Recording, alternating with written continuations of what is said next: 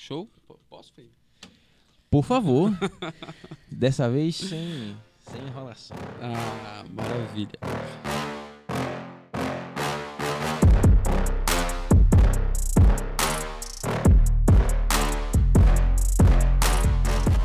Sejam bem-vindos. Estamos começando mais um Resenha de Negócio. Eu sou o Caio Florenço. E eu sou Aldo Melo, sou executivo de marketing. Estamos hoje com uma presença ilustre da Juliana Barros, arquiteta, empresária, mãe, atleta, supra-sumo, Corredora, é mestre em tudo, dona É. de tudo. dona de é, tudo. gente, muito obrigada. Obrigada pelo convite. É um prazer estar aqui com vocês. Obrigado. Vamos, vamos ter um bate-papo. É, vamos, Show. vamos sim. Eu quero que você conte a sua história. A gente quer, que gosta de eu realmente ouvir a história até chegar hoje, Hoje, exatamente. ou agora. Dá- pode ser da sua infância, você fica à Ah, vontade. Fique à vontade. Como é que você chegou onde você está hoje? Sou nascida daqui, sou porto-velhense. é, me formei aos 22 anos de idade. Você já É. foi muito rápido, já, já tá na formação. Você Assim não dá, Juliana. foi primeira opção gente, eu fui ser uma arquiteto? criança feliz. Você tá resumindo também demais. Fui uma criança feliz. Sou filha de uma mãe batalhadora, de uma mulher guerreira também, que é um grande incentivo meu, que é um, né, a mulher que eu me espelho. Tenho uma irmã com, né, filha da Ana Cristina também, que também é uma mulher forte, uma mulher guerreira. E eu também sou uma mulher guerreira, uma mulher forte. E, né, tendo esse exemplo. E foi uma mulher também, minha mãe foi uma mulher que me me fez né, acreditar naquilo que eu sempre sonhei. Ela nunca impôs o que eu quis, queria, né, que eu tivesse que fazer. Ela sempre acompanhou os meus sonhos, as minhas buscas e né, incentivou de certa forma. E para eu ser o que eu sou hoje é graças né, a esse a esse apoio que eu tive né, da minha mãe. Então eu resolvi fazer faculdade de arquitetura. Primeira opção? A primeira opção, na verdade, não era arquitetura. Sua mãe é do ramo também, perdão? Não, mamãe, ela é advogada, ela foi professora, Hum. né? Depois resolveu advoga, ser advogada, formou na advocacia e, enfim, tá hoje é, atuando no mercado Ainda de atua, né? trabalho. Atua. E, e eu, antes, na verdade, quando como criança, eu viajava muito, porque meus pais são separados. A minha, meu pai morava em Brasília na época, então eu sempre viajei muito. Então, antes de descobrir que eu quero ser arquiteta, que eu queria ser arquiteta, eu queria ser aeromoça. Ah, É, porque eu via as mulheres, achava elas maravilhosas. Eu falei, ah, eu quero ser que nem uma. Barbie. Porque eu, ach... eu via uma Barbie, né? Eu achava que era Bárbara uma... moça. Barbie era moça. E eu queria ser aquilo. Mas, muito obrigada, porque... então, eu acabei indo para um, um lado totalmente diferente do que eu via quando criança. Aquilo ali foi um sonhozinho, né? De Uhum. menina, que achava bonito. E depois, né, Brasília foi também uma cidade que, né, é- tem uma representatividade muito grande com a arquitetura, né? Muito. E foi quando eu resolvi é, fazer arquitetura, né? Porque para mim voltava mais a parte artística e eu sempre gostava, né? Eu pintava bastante quadros, minha mãe também me ajudava, me incentivava nisso. Eu falei, bom, acho que é uma área que vai me atender. E hoje eu sou muito feliz na profissão, né? Então eu fiz arquitetura, realizado. me formei aos 22 anos e desde então atuo, né, como arquiteta, trabalhando sempre, né, sempre trabalhei, é, desde ajudar minha avó na lanchonete, a, né, a ficar no caixa para ela, ajudar quando ela tinha, então desde então eu sempre trabalhei Isso aqui em Rondônia? Aqui em Isso. Porto Velho? aqui em Porto Velho. E, e eu, e depois eu abri o escritório, também com incentivo da minha mãe, né? A gente trabalhava no mesmo espaço de trabalho, ela como advogada, eu como arquiteta. E a gente, né, O, o escritório de arquitetura. o Tem- escritório de arquitetura. Não, Que é porque o- todo negócio precisa de um advogado. Meu Deus do céu. Todo, né? No é. Brasil, então, Exatamente. E nisso, né, os, né, os, te- os tempos se passaram, é, cheguei a casar, tive uma filhinha, uma pequenininha, e foi quando entrou um grande desafio para mim, que é atuar como mãe, né, e tentar Profissão eterna. é uma profissão eterna e tentar não querer sair do mercado de trabalho né? Naquela fase de, né, do puerpério, de amamentação. Claro que a gente tem que respeitar. E, como sempre, profissional liberal, eu tenho que trabalhar. Né? Eu não tenho, é, eu não tinha, né, licença maternidade, eu não, ti, não tive isso, né? Então a gente tem que Se né, desdobrar. se desdobrar.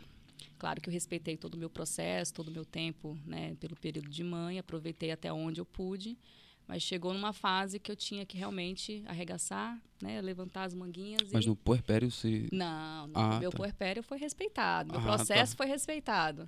Mas quando a minha filha teve três meses de vida, foi quando uma amiga, né, ela, ela também na época trabalhava numa- na arquitetura, mas numa outra, no outro segmento, ela conversou comigo e falou, bora trabalhar juntas? Aí eu, bora Arquiteta também. arquiteta também. Ela era do arquiteto do shopping, então ela, né, o trabalho do arquiteto do shopping é diferente, né, do arquiteto de profissional liberal. Uhum. né? então a gente bora. Eu nem sabia que tinha um arquiteto no. Na no verdade, shopping. tem uma equipe de engenharia no shopping, né? E ela atua com profissionais, seja engenheiro civil, engenheiro eletricista, arquitetos, os profissionais que são aptos para poder estar trabalhando no sentido de aprovação, né, de Das lojas. de lidar com as, né, com as normativas do shopping, então eles lidam com isso. Necessariamente eles não fazem os projetos para o shopping, né? Executam. Eles são profissionais que estão ali para fazer a fiscalização e aprovação desses É, projetos. até faz sentido, né? Porque ter uma, não ter uma equipe e acontecer alguma coisa ou precisar do serviço, ter que solicitar e. Não, mas você, Não? eu imaginaria que você terceiriza, Não, terceirizasse, mas pelo jeito há uma demanda muito grande. Então, para ter alguém dentro, É, Mas sem lojas, né? Mas eles, atu- eles atuam na parte de fiscalização e aprovação. Quem faz os projetos, quem, quem trabalha diretamente com os clientes, realmente são profissionais externos, né? São os Uhum. outros profissionais que vão estar fazendo ou o projeto ou a, a execução execução. é, né, do trabalho todo. Mas tem que ter os profissionais para poder participar disso. Assim como o órgão público também tem os profissionais dentro da, Uhum. da instituição para trabalhar nessa parte de, de fiscalização e, e aprovação. E. Ah, teu, teu escritório. Então a gente resolveu Ela chamou você. juntas, né? Eu já atuava, né, como profissional liberal, já tinha o meu escritório. É, daí ela veio, né, com a proposta de a gente trabalhar juntas e foi quando a gente realmente iniciou e foi quando eu iniciei de fato com o meu escritório. Com fato. Fato, arquitetura. Iniciou. ah, Mentira que foi por causa disso. Não foi de fato, fato, mas assim, de feito, né? Porque fato vem de feito, Ah, né? ok. Então, bem feito é uma palavra que a gente sempre prezou para os nossos projetos e acabou se limitando ao Virando fato. um mantra. Exatamente. Perfeito. Ah, daí que surgiu o fato. Daí que existiu Tá. o escritório Fato Arquitetura. E a gente atuou, né, desde então, desde 2013 até então, é, como projetos né, residenciais, comerciais, é, corporativos também. E desde então eu comecei, né, trabalhando, com, né, aos poucos buscando, tentando é, buscar o meu espaço como profissional. Como, como, com o escritório de, de arquitetura, até quanto tempo só com arquitetura? Só como trabalhando com arquiteto na Fato, de- desde que surgiu a empresa e tal? 11 anos. 11 anos. 11 anos. Sem entrar a, a conceito. Sem entrar a conceito. 11 anos. A conceito foi um desafio. Na verdade, eu sempre fui muito inquieta, né? Nunca consegui ficar parada, nunca consegui ficar. eh, Satisfeita. olha- Não, não, nunca consegui. Eu sempre fui muito inquieta, Isso é a alma do empreendedor. quis buscar melhorar, né? Então, a- a- a- só paralelo a, a conceito, de- até na gravidez eu não conseguia ficar parada, não conseguia, até meu último dia, enquanto eu não pari, eu estava trabalhando. Eu estava mesmo. Então, assim, o, o- período de- que eu tive que ficar quieta, cuidando, né, passando por esse processo, foi bem desafiador para mim. Mas Claro. foi uma gravidez tranquila? Foi, foi maravilhosa. Ah, que bom. Não tive nem enjoo. Caramba. Mas teve desejo? Desde, aquele desejo Tive, estranho, assim. tive, tive vontade de comer sabão. Oi. Tive. Ok. A da telha eu sei, que É, é o uma, é uma telha eu acho que é mais de comum. ferro. Telha e eu tijolo, mas sabão é novidade. de comer sabão líquido. Eu tava lavando a louça e o cheiro, nossa, que gostoso esse negócio. Não, mas eu tenho até hoje. O cheiro do, do detergente é muito gostoso. Aí eu, não dá será nem pra que comer. se eu vou comer, vai ficar bom? Aí eu, né? que- Chegou a provar? Cheguei, cheguei. Caramba. ok. ok. Tá viva. Ou seja, pode comer, deixa seu filho comer, não tem problema. Então, eu sempre fui muito quieta, eu sempre quis buscar mais, eu sempre achei que o lugar, o lugar que eu estava não era o suficiente, né? Claro que como mãe, né, como uma pessoa que tem um filho, olhando para aquela criaturazinha, eu penso, eu penso, sempre penso, eu posso melhorar para dar o melhor para ela, né? A gente tem uma força assim que eu não consigo explicar com Ninguém, palavras para vocês. Depois, que- depois que tem filho, não tem, não Não tem tem. motivação e amor maior do que no trabalho. Exatamente. Você começa a amar de uma forma tão grande o seu trabalho quando você tem filho. Os clientes chatos. os Não, não existe, problemas. não vai existir cliente chato. Não vai existir depois que você tem filho. Tá. E eu sou louca pro trabalho, né? Eu sou fissurada em trabalhar. Tanto que chegou num ponto que eu tive que dar uma pausa. Porque eu trabalhava 24 horas por dia. Até com a minha filha em casa, eu arrumava brecha para trabalhar. Nossa. Trabalhava e ficava em casa. E projetos, na parte do processo criativo, sempre para mim era mais quando eu tivesse quieta, em casa. E, e eu, né, não conseguia parar. Então, por eu ser muito inquieta, muito insatisfeita com, Tudo. com tudo, eu sempre quero ficar o melhor, o meu melhor, o meu melhor. Eu me desafiei com uma empresa, com uma loja. Tá, mas 11 anos, né? 11 anos. 11 anos com, com a Fato. Com a Fato. Como é que foi esse período de 11 anos? Tranquilo? Acho que não. Não, tivemos processos, né? O início não é fácil. Como é que foi esse início? O início foi batalhoso, assim, de ter, é tentar me conseguir? mostrar no Isso. mercado para as pessoas me olharem, porque assim, comecei, tinha uma mesa, tinha um computador, e aí? O que, que eu vou fazer agora? Eu não tinha experiência no sentido com clientes, né? Comercial. a, a experiência comercial. Na faculdade a gente aprende a questão técnica, Uhum. mas a gente não aprende a vender. Porque, A- querendo ou aprende não, a ser funcionário. Aprende a ser funcionário e a seguir, né? Claro que a gente tem a questão da criatividade, mas é a seguir ordens, né? A seguir parâmetros profissionais que, que quem quer buscar sempre crescer mais vai aprender no dia a dia. A gente aprende na, né, com a vida, com, com experiências com clientes. Então, assim, sempre foram muito difíceis nesse sentido, né? Então, o que, que eu fazia? Buscava.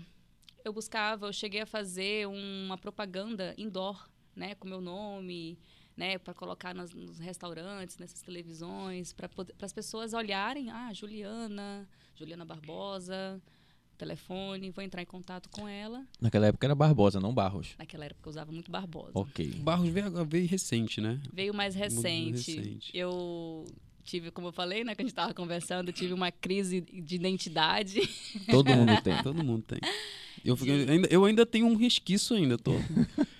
É, apesar de já estar praticamente estabelecido, mas eu ainda tenho eu, gosto, eu gosto muito de Barbosa, né?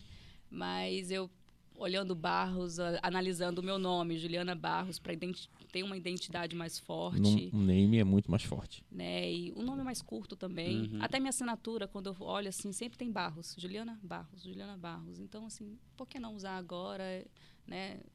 E tentar reverter isso? Mas foi fácil. É. Show. É só, é só um, é só um prazo, né? Um período para poder estabelecer. É, Como é que você conseguiu captar os clientes no início? Exatamente. Então, assim, fazendo propaganda, investindo né, com alguma Indoor? propaganda. Eu tive relacionamentos também com lojas, com lojistas, né? Antes de atuar como Você chegava mesmo, arquiteta. chegava nas lojas e olha, eu sou, sou arquiteta e tal. Exatamente. Antes de ser arquiteta, eu trabalhava em lojas de decoração, trabalhei, né? Uhum. Então acaba que a gente tem um, um certo know-how, né? De Uhum. pessoas, de relacionamento. Network. O Pode, falar, pode falar as marcas, pode falar as lojas. Você chegou a trabalhar onde? Eu trabalhei na época no Espaço da Casa. É uma loja que hoje não existe Ah. mais. Acho que eu cheguei lá. Chegou. Cheguei, acho que cheguei ela, a conhecer. ela da Flávia, foi No uma 7? Era no 7 de setembro? 7 de setembro. É, cheguei a conhecer. Trabalhei com a Flávia, trabalhei nas, na, com a Franceise, eh, também que era uma loja de modulados eh, na época. Então, assim, tive.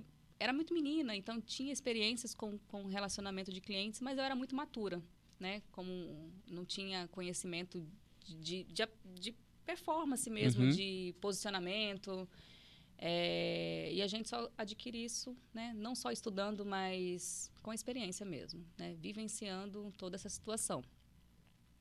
E fui assim, buscando, aí começaram um projetinho, aí foi linkando com outra pessoa, e isso acabou virando, né? Formiguinha, bem trabalho de formiguinha, formiguinha. trabalho de formiguinha, É o BuzzFeed, a estratégia de boca a boca. BuzzFeed. né? E apareceu um cliente também maravilhoso, esse cliente, né, ele era menina, então às vezes a valorização do, do profissional novo, não, ela vai, não sei o quê.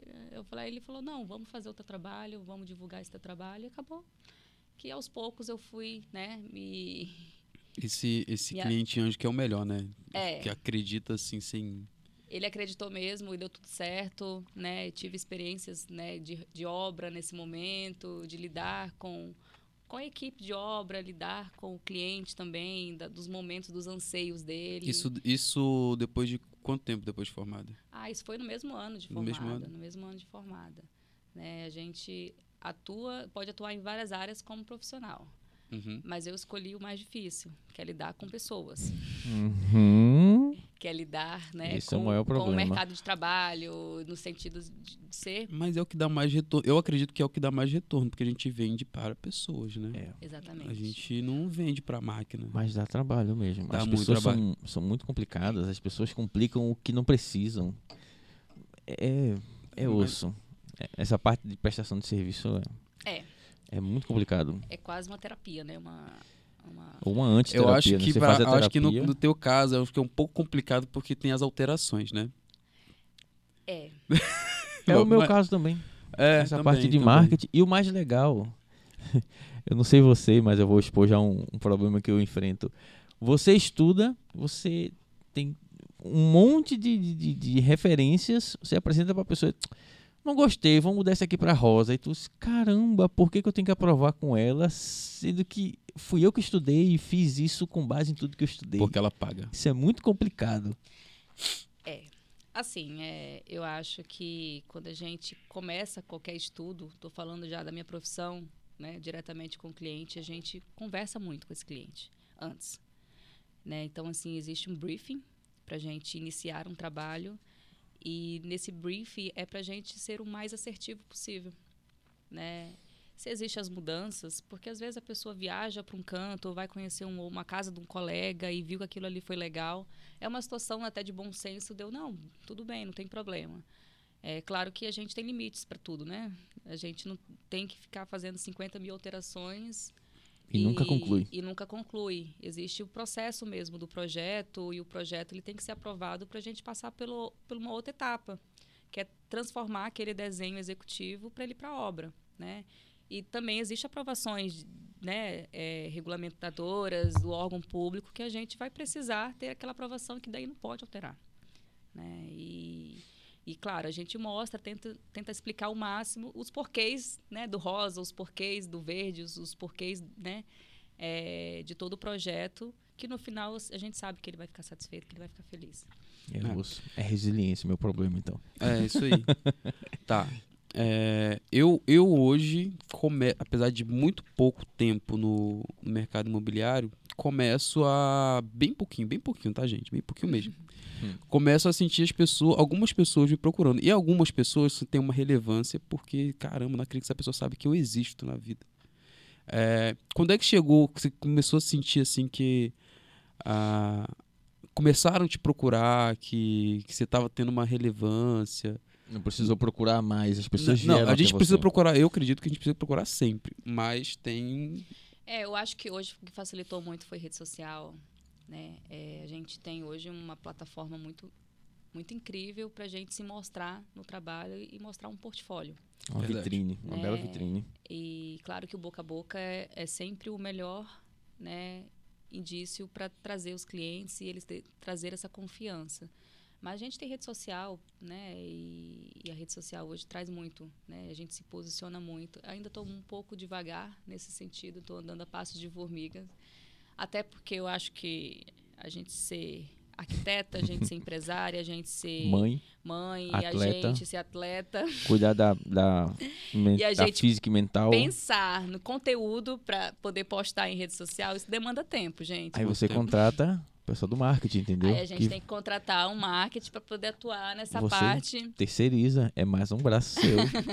Já vendi. É aqui, mais uma força. Mas é isso mesmo, gente. É. Porque a gente não consegue, a gente não dá conta de tudo. De tudo. Não dá. né? É, a mulher, antigamente, falando um pouco assim de mulher mesmo, a mulher antigamente ela passa por fases. Então, antigamente a gente era mãe em tempo integral, a gente era esposa em tempo integral, a gente tinha essa cultura, né? E quando a gente quis entrar no mercado de trabalho para né, trabalhar, a gente teve que atribuir outras funções, né, além de cuidar de uma família.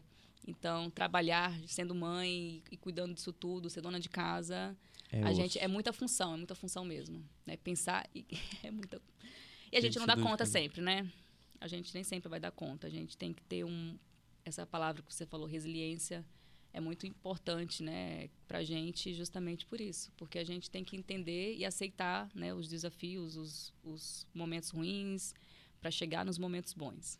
É, faz parte do processo. Eu acho que eu acho que eu não tenho, você vai me dizer se tô certo ou errado, mas eu acho que eu estava trabalhava na em casa. Sim. Foi quando quando eu lhe conheci. Uhum.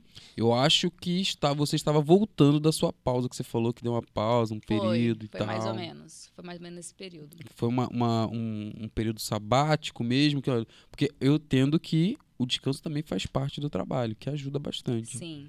Hoje, inclusive, eu tenho isso como objetivo, descansar. Caramba. Eu não tinha, mas eu- hoje eu me, me, me, me coloco de castigo para fazer isso. Até porque eu tenho que dar conta da minha filha, né? A gente não pode falhar sempre né, em tudo. Aí, Então, o seu descanso é cuidar da tua filha.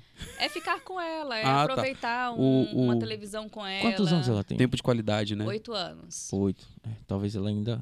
Talvez ela agora comece a, compre- comece a compreender que Sim. você também tem outras atribuições. Porque quando ela é muito criança, ela não entende. Ela quer sua atenção e quer. Pronto, né? É, eu, eu sempre tive pontos de apoios muito bons, né, também. Não posso dizer que eu sempre sozinha, 100% sozinha. Não existe. A gente nunca anda 100% sozinha. Uhum. Tive minha mãe, tive minha avó.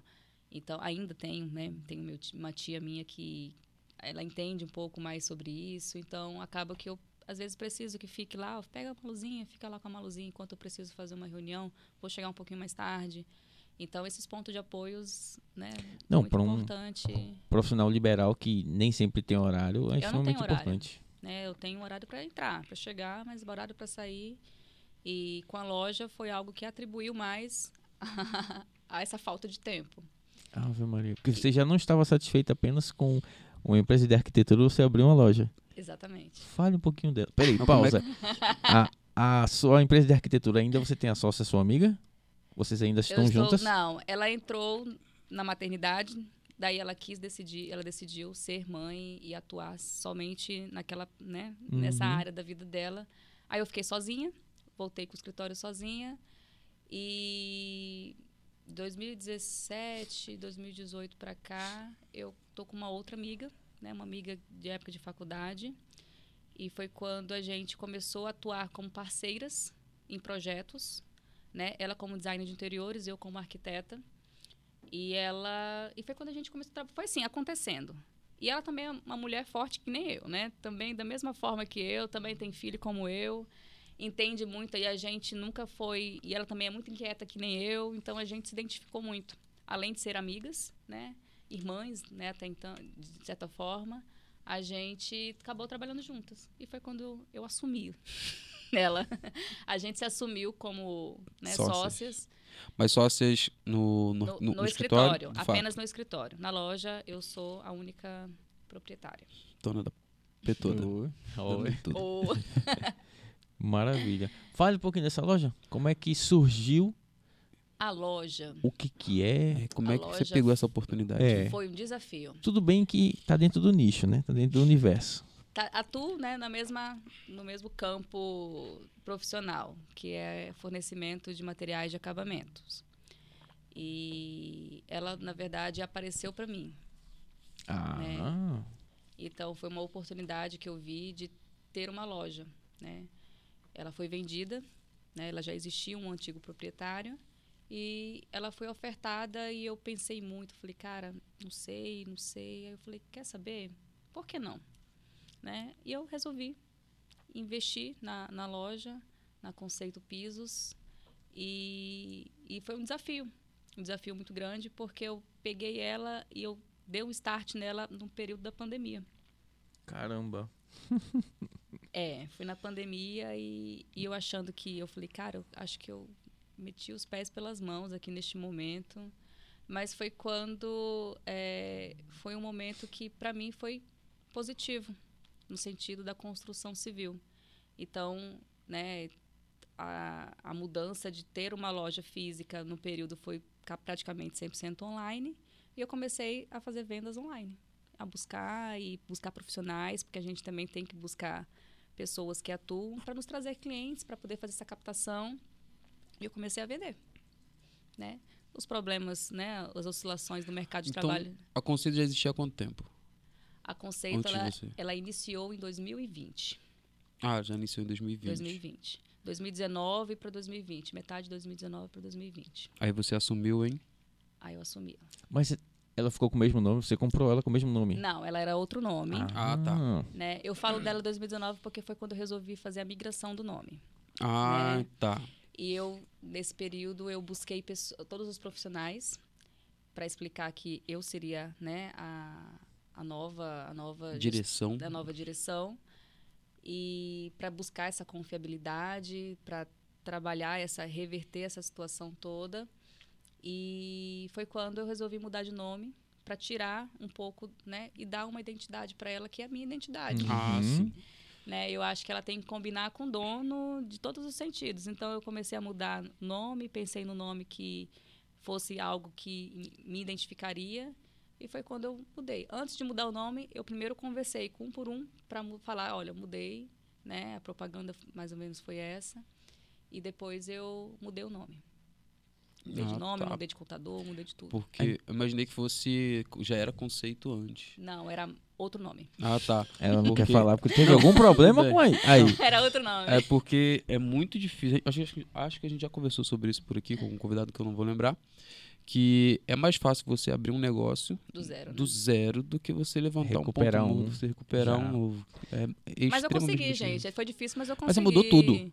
Não, o Aí já é CNPJ basicamente é o nova. mesmo, mas assim, mudei só o nome fantasia, permaneci com o mesmo nome, até porque já tinha cadastros nas indústrias, já tinha todo esse processo que já foi aprovado. Então eu falei, não vou ter tanto trabalho Só mudou assim, o né? Uhum. nome fantasia, Só então. mudei o nome fantasia Que já e, a, muda e a bastante razão coisa. social que eu associei a mim, né? É, já mudou bastante coisa. Você não quer dizer não o que estava acontecendo antes? Por que, que ela foi vendida? Não, não, não. É porque assim, era outro proprietário, ele foi embora da cidade e atuava, ele atuava mais na área de instalação do material. Né? Tinha a venda do material, mas o foco maior dele era a instalação. E foi quando decidi tirar, até mesmo porque são outras. É outro serviço Uhum. e isso iria me demandar, demandar muito mais tempo, porque eu teria que acompanhar e eu sou muito metódica, eu gosto das coisas muito certinhas. E acabou que eu me sobrecarreguei. Aí foi quando eu decidi tirar, né? é, Gente, desculpa. Deixa eu aqui. Eu resolvi tirar é, esse tipo de serviço, atuar apenas com vendas do material.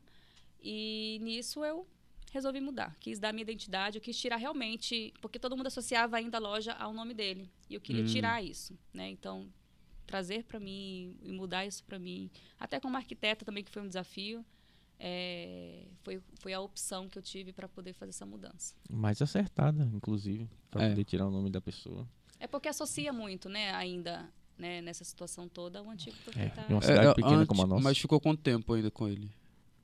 Você tem, tem ideia? É. Até ele Ele- passar pra você, ficou quanto ah, tempo? ele ficou uns três ou quatro anos, mais ou Ah, menos. já. Já tinha um mercado aí.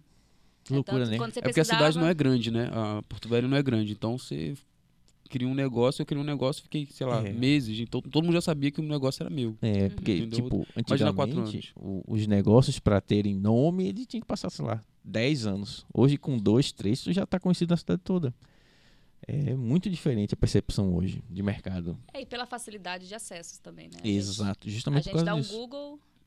É, a internet facilita vinílico, muito. aí Exatamente. ia Mas aí tem que trabalhar, né? Que Tem gente que tá 30 anos até hoje, ninguém pesquisa no Google. Essa cidade, então, pesquisa no Google não existe, não tá lá, não tá atualizado, o cara nunca nem viu, o cara nem usa celular. Tem um número que nem tu liga e nem funciona. É ah, ainda tem mais. Sério é um aprendizado. Nossa, tem. Aqui na muita, cidade muita. tem muito ainda. Acho que eu vejo muito pelo fato de eu ser do marketing, né? Eu vou testando, vendo e, e eu percebo que, nossa, muito assim, 99% da cidade não tá no Google. de Porto Velho.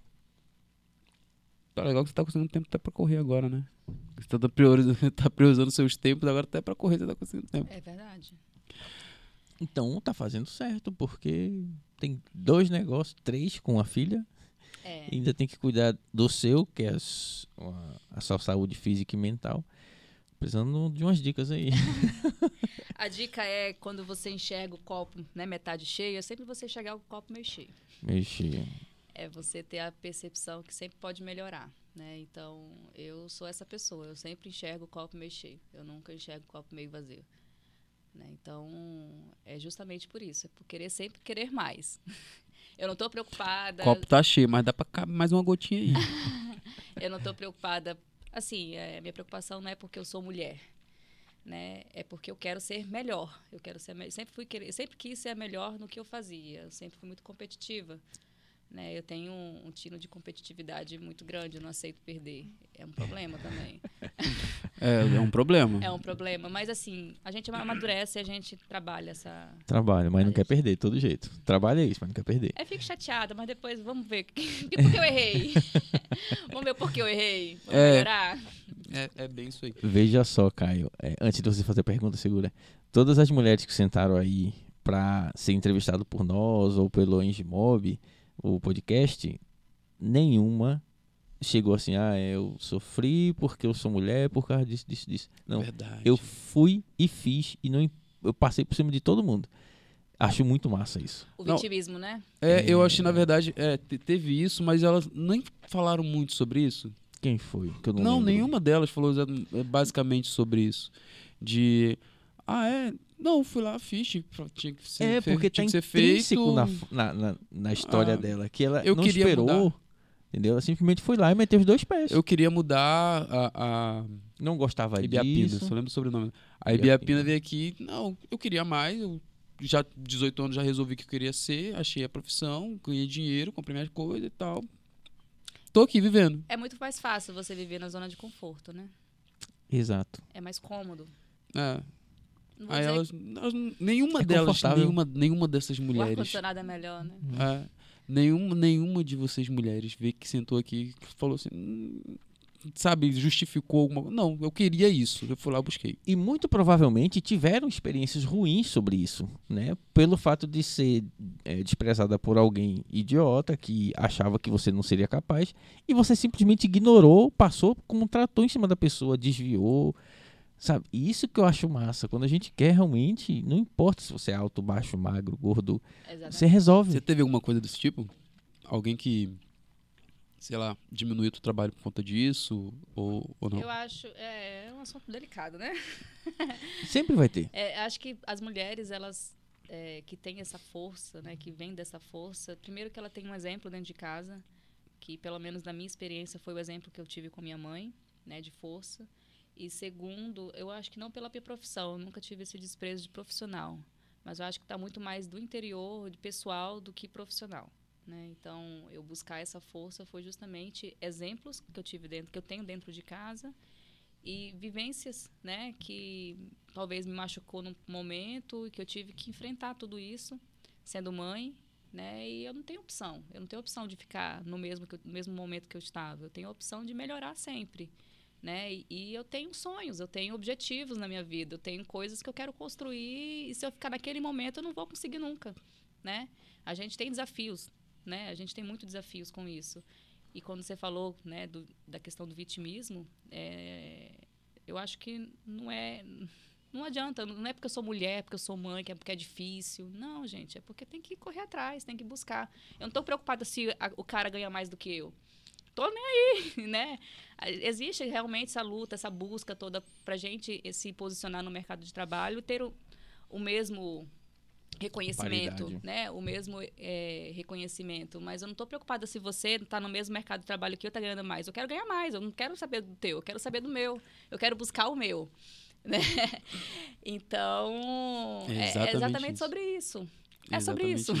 E tá tudo E tá certo. tudo E bem. tá tudo bem, gente. Isso aí é um pensamento que eu, que eu sempre tive. Apesar de aceitar a competição entre, entre outros colegas e tal, Uhum. uma competição saudável, tá? Não tô falando de, de competir, de prejudicar os outros. É Isso é uma competição. Não, sim. Ser saudável, né? É, É, Não é eu uma- nunca uma tive, briga. eu nunca tive essa essa e, e também acho bem mais coerente você pensar que você pode ser melhor do que você mesmo ontem, Uhum. né? Você foi melhor, você você foi fez alguma coisa legal ontem, então você faz hoje você faz melhor. E aí o se seu você maior inimigo é você É, mesmo. se Isso. você- E amigo, é né? muito é muito papo de coach essas coisas, mas realmente é, são são fatos. Faz tudo são sentido. que se, se, ah, se mês passado você faturou tanto, mas o teu amigo que tá lá no, no na mesma equipe faturou mais. Tá, foda-se.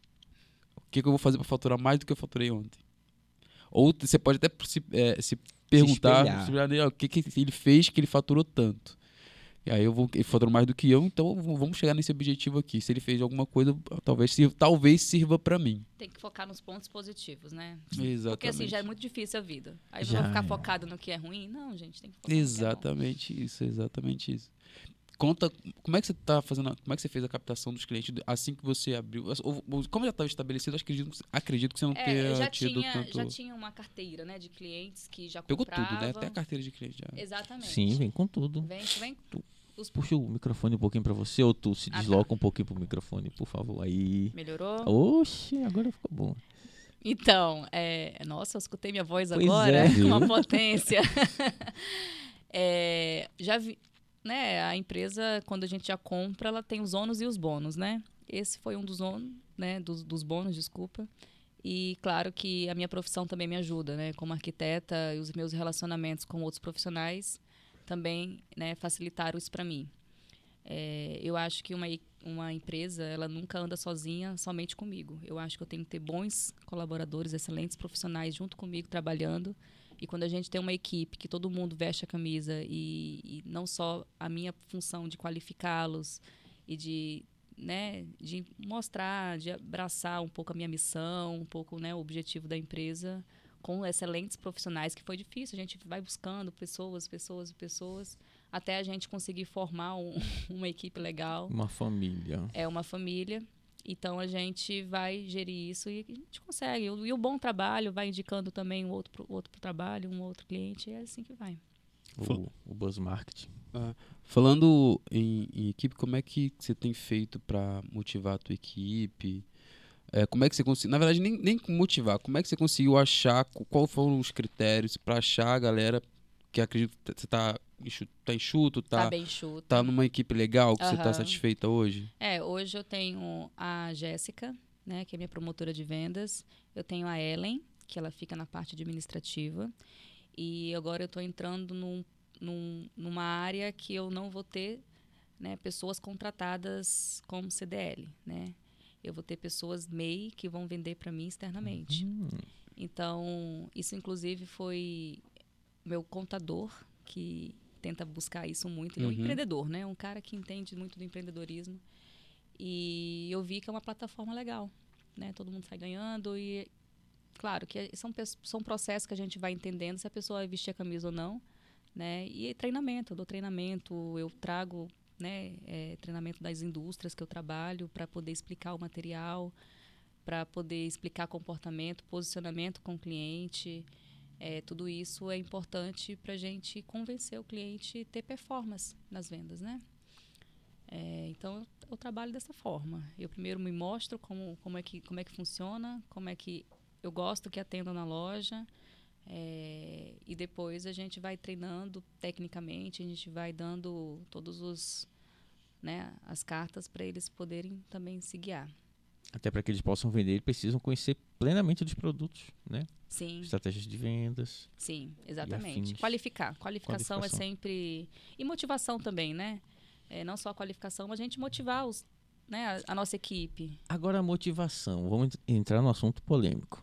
Motivação. Chega no momento que só o financeiro não motiva mais. Sim, É, Ele precisa estar conectado com a, os objetivos, a filosofia da empresa. sim. Você tem reparado isso? Como é que é a filosofia da sua empresa, a sua missão, visão, valores, a sua razão de existência social dentro da, da cidade em relação aos funcionários? Como é, como é que você vê essa relação? É, hoje com, com as meninas, a gente tem uma, uma visão mesmo de qualidade de atendimento, principalmente, né? Então, a gente preza muito pela forma como a gente vai tratar essas pessoas, né, que vai adentrar a loja, ou que vai entrar em contato por telefone, ou que vai vir através de um profissional, de um arquiteto, né, e ou engenheiro. Então a gente tem a, a, uma visão de, da gente realmente trabalhar com qualidade e informação para esses clientes, né? desde da pré-venda até o pós-venda. Então, gente, o pós-venda, na verdade, para mim é muito mais importante do que a pré-venda, porque depois que a gente entrega, a gente quer ver como é que tá, a gente pergunta para saber se precisa de alguma coisa, a gente vai até a obra.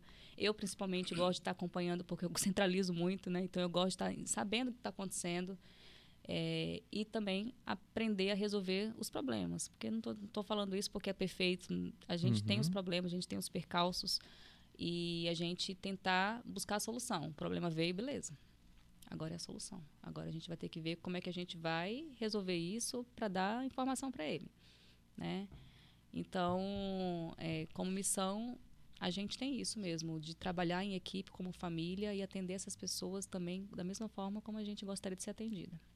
Eu acredito que o pós-venda realmente é mais importante, porque aí você consegue mais cliente, né? Sim, não pode, eu não acho que não pode venda que você consegue mais. É aonde o é. cliente é. quer, né? Aonde o cliente fala, vamos, vamos ver se ele vai me dar atenção.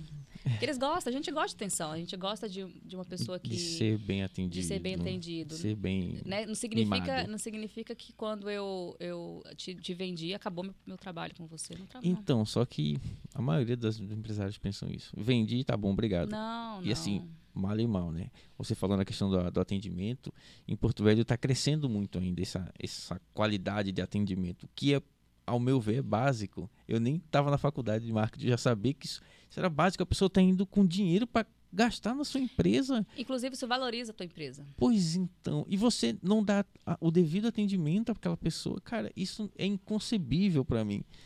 É, e separar bem também, porque a gente não tem que estar sempre sorrindo, né? A gente tem que estar sempre sendo solícito. Uhum. Né? Sorrir e esconder as, as raivas, os problemas pessoais. É, a gente não pode misturar isso. A gente tem que. Então, isso é muito falado lá na loja. Não pode misturar seus problemas pessoais com os problemas que não, que não é da loja. Né? É, não vou ser, ser totalmente bruta com isso, mas vamos tentar atender porque não é o problema, né? Eu odeio ser atendida mal atendida. Uhum. Eu detesto chegar num canto e a pessoa tá com uma cara, né, de lua cheia no, e fala toma, toma, toma, toma. Eu nem termino. Exatamente. Eu vou embora, não. Ou, me, ou outra pessoa me atende ou eu vou embora. Tá, na sua empresa, como é que você lida então com, por exemplo, a gente vende para pessoas, a gente resolve problemas das pessoas e querendo ou não, a gente não tem como se desconectar da sua vida pessoal quando você entra na porta do seu trabalho. Como é que você lida com aquele com essa com algum dos seus funcionários que não conseguiu desconectar de algum problema pessoal que está lá matutando a cabeça e está nítido que ele não não entrou na loja ainda. Não entrou na loja ainda. Como é que você consegue resolver isso? Eu sou muito mãe, né? Ah, não. Sou muito mãe. Literalmente. Eu acho que é a conversa, né? Às vezes, pelo, pela situação, da, pela, do problema, trabalhar não vai ser o momento. Né? Então, vamos, vamos, vamos então, se rua, abraçar. Assina aqui, tchau. Não, não, não. vamos, Brincadeira. né? Às vezes precisa precisa respairecer e a pessoa com raiva, a pessoa triste, não vai, não adianta você ficar forçando ela a trabalhar porque ninguém é um robô. É, e não é todo mundo que tem uma maturidade de separar mesmo a, a questão pessoal da questão profissional. Né? Então, quando a gente não sabe lidar com isso, a gente tem que tentar contornar de alguma forma. Então, às vezes, é descansar? Vamos descansar. Amanhã você pensa, amanhã você volta, né? Vamos, vamos tentar superar o que não aconteceu ontem e vamos tentar. É motivação, gente. É, a gente não pode ser muito carrasca com as pessoas principalmente com funcionários. A gente tem, tem que tentar entender, tentar entender todos os lados. Claro que eu não posso perder venda. Eu tenho que pensar nesse lado. Não posso, não posso parar. Minha loja não pode ficar fechada porque fulano está com um problema em é, casa, né? Fato. Mas a gente tem que tentar contornar as situações. Eu tenho a Ellen que pode estar tá cobrindo outra. E eu também eu estou por lá, né? Então, se eu tiver que trabalhar mais, a gente é uma família. Eu penso, eu penso que a minha loja é uma família. Eu não posso né? A gente, claro, né? Tem a Juliana empresária, a Juliana chefe, a Juliana arquiteta, a Juliana mãe, a Juliana que está fora da loja. Eu tenho personalidades, É, e eu separo bem isso. Claro que eu também tenho carinho, tenho um senso das coisas, né? Então a gente tem que não só criticar, não só tentar corrigir, mas a gente tentar abraçar e tentar é, transformar isso de uma forma leve, porque a gente trabalha num ambiente leve. Parafraseando o Benny Domini, o apresentador, Domingos Júnior, ele sempre fala que você cria um ambiente feliz de trabalho, né? Sim. Você, no- na medida que você, digamos, sendo funcionário e é, é bem compreendido através de um problema que você tem e a sua chefe, seu gestor, o dono da empresa lhe proporciona um momento de espairecer, de relaxar, isso é espelho para os demais e Uhum. também é uma forma de gerar uma, como é que eu posso dizer, empatia? Não. Reciprocidade, é isso Sim. que eu queria dizer. Assim ele vai meio que se, se sentindo a obrigação de dar o melhor assim quando ele voltar. né? Sim. Porque se ele não fizer isso, ele não está conectado com a empresa, ele está lá Ele por não vai, inclusive, momento. ele é capaz de não, de não vender e espantar as pessoas, né? Então, assim, eu, eu quero que as pessoas entrem e se sintam à vontade, não que entram e vão embora e vão falar isso. Porque, assim, de 10 vendas que eu tenho, se tiver uma ruim, essas nove, esquece. Né? 10 atendimentos, um atendimento ruim destrói os outros nove atendimentos. É, isso é verdade, isso aí eu, eu aprendi quando eu morava no Rio de Janeiro e tinha um restaurante. Se uma pessoa falar bem, ela vai falar bem pra uma pessoa. Provavelmente isso morra ali, ou provavelmente isso vai passar pra uma, uma Uhum. segunda pessoa. Agora, se falar mal, isso vai pros quatro ventos. É. Vai pros quatro cantos da terra. E o falar mal, por mais que você fale minimamente mal, isso prejudica muito. Isso é uma métrica do próprio marketing. A gente aprendeu que a pessoa falar bem, ela fala no máximo para duas pessoas. A pessoa Isso, é um exatamente. para nove e um para dois. Se for bem ou Vai falar mal pra ruim, um pra nove. Por que, a experiência ruim marca tanto?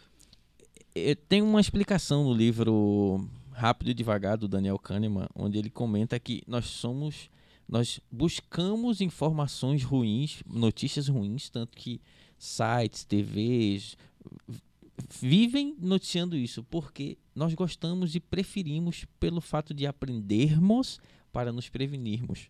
Não é, não é que a gente gosta de sangue, é uma questão mesmo de ó, aconteceu Autopreservação? BO, autopreservação, exatamente. Ah. Muito doido isso. Muito doido. E as pessoas também, na- o fato de não comentar bem da sua empresa, mas reclamar, é porque ela acha que você tem a obrigação de lhe atender bem, porque você é o dono da empresa e ela está querendo gastar o dinheiro. Em parte ela está certo, mas eu acho que essa cobrança também não deveria ser assim. Sim. Né? É osso. É só aquilo, né? Pessoas. O problema são as pessoas. É, lidar com pessoas. E, é- e, e é pessoas de tudo que é tipo, né? A gente tem que ser psicólogo também. Tá. É, no caso, a Conceito, ela é B2B, né? No caso, ela, ela vende, não tá vendendo pro, pro consumidor final, né? No, O consumidor final. no consumidor final. No, não, É mais re- pra empresa, né? Não, é uma revenda, né? E é o consumidor final. Ah, final. Ah, É o consumidor final. Eu não faço. ve- Aliás, eu tenho uma- um produto que eu faço venda direta, né? Que, Aham. que na verdade a gente só atua na. Né, nos, explica o material, o produto, mas quem compra diretamente com a indústria é o cliente, não compra com a loja. ah, tá. Mas de 90% é, é o consumidor final. Ah, Hum, entendi. Então você vende várias marcas lá. É o multimarcas. Não, multimarcas. Ah, agora entendi. Agora entendi. Como revenda. São multimarcas. E quais são os objetivos dessas duas empresas para o futuro? Você pode começar devagarinho por uma e depois a outra. O que, que você está pretendendo Como arquiteta, como arquiteta? como arquiteta, eu pretendo ser reconhecida no Brasil inteiro. Eita. E como é que inclusive está os projetos? Já, já chegou fora de Rondônia? Eu tenho um projeto em São Paulo. Eu estou começando em Brasília. Né? E Porto Velho é, é o que eu atendo mais. Já trabalhei no interior, hoje não tenho mais clientes no interior, mas o meu objetivo é ir para o interior, né? com a loja e com o escritório. Uma, uma, uma extensão do, do escritório? Uma Ex- filial? Uma. Não, não. O escritório, na verdade, é projetos, né? A gente trabalha Aham. com projetos, então são projetos que vai atender, ter construções no interior. Com loja, sim, com uma filial. A gente está vendendo bastante para o interior. Né? Tem bastante cliente no interior. Na verdade, ultimamente, as nossas maiores vendas foram feitas para o interior. Então, em consequência do que tem acontecido, né, eu tenho objetivos de curto prazo de abrir uma outra filial no interior, no centro de Rondônia, no caso. Onde? Onde? Onde? No centro é Cacoal. É mais para Ji-Paraná. Gi- Ah, o Ji-Paraná, perdão. Ji-Paraná. Ji-Paraná. E é uma mega de uma cidade. Né? Porque é perto né, de outras, outras cidades que a gente tem atendido, então... Eu só conheço Porto Velho. Caio, todo então, estranho. Na verdade, eu não conheço tão bem o interior como eu gostaria, né? É, mas já visitei algumas cidades. Eu trabalhei na Fiero, né? Eu fui arquiteta da Fiero por um período, então eu tinha que ir para o interior para ver as obras, né? é, da instituição. Então, eu tinha que acompanhar escolas que estavam sendo construídas. Então, a gente chegou até Vilhena, né? né, Que, é, que é a última. A última. E é longe. É longe. Eita. Então, a gente visitava as escolas, via os, né, os, as- os problemas para poder ver a- as soluções. E como é que você faz com a questão da logística para entregar no interior? Ele, o, o produto vem direto para cá primeiro, para depois ir para lá? Vem para cá primeiro, porque é a matriz, né? Aham. E é onde está cadastrado o endereço. E daqui eu mando para o interior. Trabalho com uma outra transportadora. Eu, eu, eu, eu, quando trabalhava na, em casa, tinha esse negócio. Eu achei isso, sempre achei isso um, um Desperdício de tempo. de tempo, Eu também exatamente. acho, mas é burocracia da transportadora, burocracia deles. Eles têm que vir né, para o endereço para depois eu liberar daqui. Porque vem a nota fiscal, né? A gente assina recebimento de nota fiscal. É, eu não vou deixar minha nota fiscal de compra para o cliente no interior Uhum. parado lá, né? Então, É, agora, agora foi A de não verdade. ser que. Tem esse detalhe. É porque daí por ele, causa do custo. A empresa que fornece ela teria que mudar seu formato para drop, né? Que é um modelo logístico. É verdade. Aí ela mandaria nota para ela e para o cliente mandaria. Você mandaria a nota para o cliente exatamente. Mas digitalmente. por que, que não, não é Na verdade, eu já mando a nota digitalmente para o cliente também, né? Já, quando faz a emissão da nota fiscal, ela já vai diretamente para o cliente. Eu mando até pelo WhatsApp, se for preciso. Mas a mercadoria acompanha a nota fiscal. Então, a nota fiscal que vem da minha compra, ela vai vir junto com a mercadoria. E ela vai ter que parar hum, oriundo do endereço né, de compra, que seria a minha empresa. E Manda uma depois- declaração de conteúdo. É Porque no drop é ou a nota ou a é. declaração, mas eu acho que pelo produto isso Acho que depende do impede. produto, né? O produto, até mesmo quantitativo, valor, Uhum. talvez seja isso. Muito provável. Aí você não consegue, não pode dissociar o produto da nota fiscal. Pô, Mas alô. Brasil, se você é do governo federal, vamos aí cuidar disso aí, hein? Se é, por- se é pro, por produto. Porque agora tem um porém. Há um problema de você fazer esse, esse modelo logístico de entregar o produto na casa do cliente e a nota para você. Porque, por exemplo, se você faz esse tipo de, de modelo via Shopee nas Uhum. compras, eles estavam mandando o anúncio da Shopee junto. E as- o pessoal do Drop não sabe, porque ele não vê o produto. Chega direto na casa do cliente. Quando chegava lá, tava o anúncio da Shopee. Aí o cara, ah, quer dizer que a loja tal comprando na Shopee? Vou comprar na Shopee só. Aí a Shopee tava dando bypass nos pessoal do Drop. É osso, negão. Mas. Não, Porque mas. era mais fácil, porque já passa por todas essas cidades até chegar a Porto Velho. Exato, pra né, poder voltar pra pro poder interior. voltar. Então, assim, pela lógica seria isso, né? Mas, infelizmente, a Não, gente mas, tem... é, mas aí também tem, tem que fazer a conferência, porque chega peça quebrada e não sei o que. É. É, É, muda, muda muita coisa. é, faz eu sentido. trabalho com material de construção, né? Então, a gente Tem que conferir, conferir lote. Se quiser escorar, pode puxar o microfone pra você. Ai, eu, eu tô... Eu Já, me correu hoje? aqui, já, correu hoje? Não, não, hoje ainda não. Hoje eu acordei, eu tô aqui. Acordei só pra vir aqui hoje. não, tive seja, hoje é sábado. Hoje é sábado. São duas da tarde. Não, brincadeira, gente. Já, tava, já fui ao dentista, já fui pra loja, Ah, é voltei verdade, pra cá, verdade. já, vi pra, já vim pra cá. Hum, que maravilha. Show. É... Tá, pra loja você falou que filiais, né? Sim. Isso. Tá. é um objetivo que eu tenho para abrir né, outra filial no interior. Por Prazo? enquanto, no interior, estou em estudo ainda, né, vendo a questão fiscal, a questão contábil, a questão financeira para isso. E curto prazo. Este ano, Cara, final- até final do ano, Curto prazo. Curto até prazo. final do ano eu, eu, Decide. eu consigo colocar. interior. Eita, olha com quem tu tá falando, não? Vai decidir, ela vai fazer, cara. É. Oxe, gente. Olha, acabei falando isso de primeira mão para vocês, viu? Porque até então tava só nos meus, Alô? Jota, anota aí pra gente fazer um corte. tava só aqui, ó, anotando, observando, vendo, porque é pela, foi, foi pela necessidade mesmo, né? É, então, assim, quando eu vi que eu estou entrando no interior, por que não levar para o interior também uma outra filial e aumentar esse, esses royalties, né? Exato. essa possibilidade. Tem demanda, né? Você tem demanda. Por que essa demanda tão grande? Essa, esse seu estudo, você percebeu por que, que tem uma demanda tão grande no interior? Há uma ausência de demanda lá ou o pessoal é ruim mesmo? Não, acho que... tá Ausência de oferta, perdão. Talvez isso. Talvez isso. Interessante. Porque aqui a, o estado ele tem um, uma cultura de que as cidades do interior são mais desenvolvidas que a capital. Sim. Ouço isso todo dia. Mano, desde que eu cheguei aqui, na verdade. A, Mas de Paraná é maior do que aqui, pô. O que os clientes, por exemplo, a última cliente que comprou no interior, ela falou, cara, não tem aqui esse material. Meu Deus. Não, mas é, eu não eu nem sabia de, de como comprava esse negócio aí que você vende. Eu tô falando sério. Eu fui lá na, na loja. É, eu sei que al- algumas lojas realmente vendem alguma coisa, mas com, com todo aquele amplo de material que você, que me mostrou lá. Eu trouxe Eu mais. Eu sabia. fui agora para Expo Revestir, que teve começo do ano, né?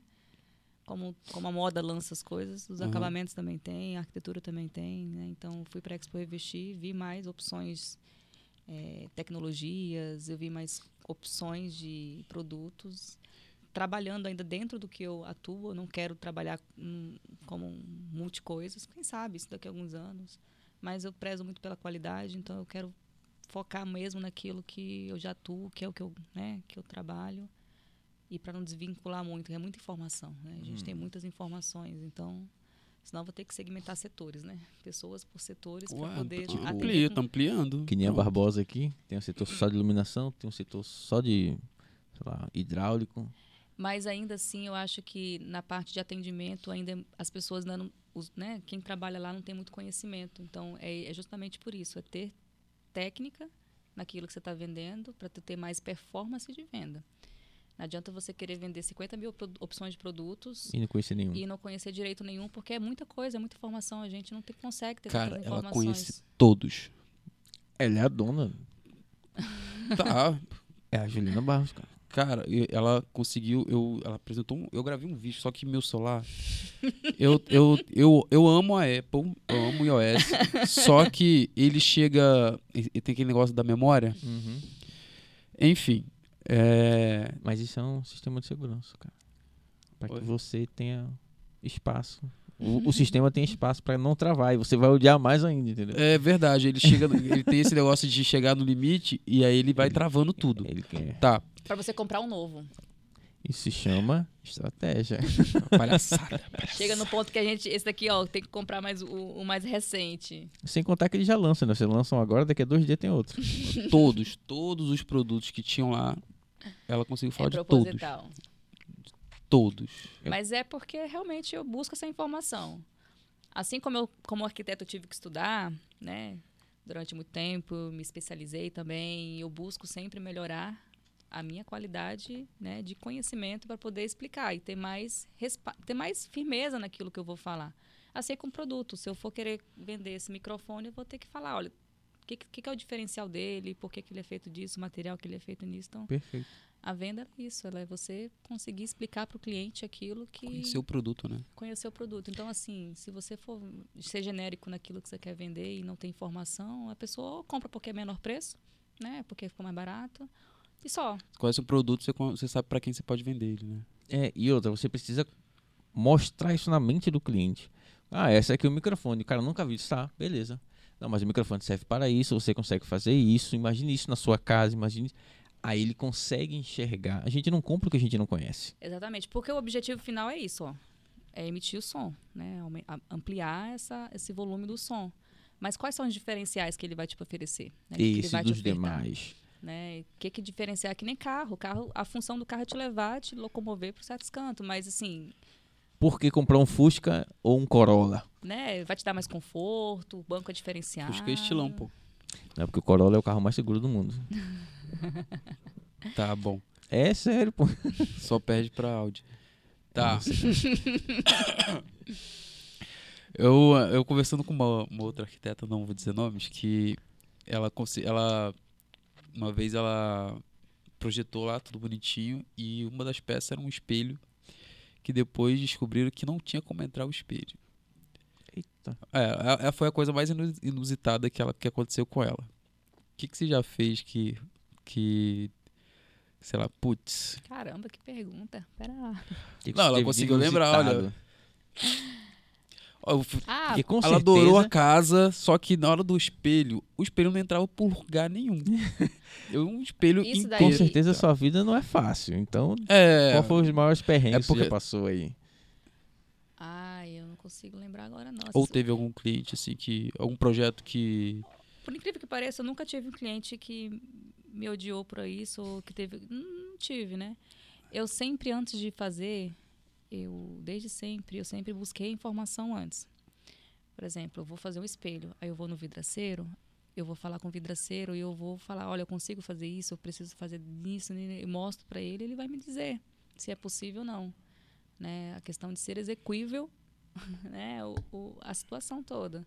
Mas não sei, eu já coloquei porta abrindo para um lado que eu poderia ser por ter sido para o outro, né? Coisas que a gente vai aprendendo. Inclusive é no meu escritório, é, a porta abre para um lado, puta, merda, por que, que eu não coloquei para outro lado? No próprio escritório? É, é isso aí. Olha, olha só Foi que a primeira obra, foi o escritório. Ah, tá ok. Ah, o bom, o bom é isso, que o primeiro foi com ela mesmo. Então É. tá tudo Mas, certo. com- mas deve, deve ter acontecido que eu não estou conseguindo lembrar agora, com certeza. E a gente, e assim, já- exatamente por esses problemas que a gente, eu prefiro buscar antes do que do que depois que corrigir. fazer pela minha cabeça, porque a gente viaja muito na maionese. Né? viaja, a gente viaja. Viaja. mesmo na maionese. Então a gente quer fazer uma coisa muito grandiosa, mas chegar tem que pensar nisso tudo, né? Até pelo custo do cliente. Custo, Acaba, funcionalidade. sa- acaba saindo muito mais caro para o cliente certas coisas. Então, pelo bom senso, se o cliente que falava assim, eu quero investir nisso, não, ok. teu, teu bolso meu guia, né?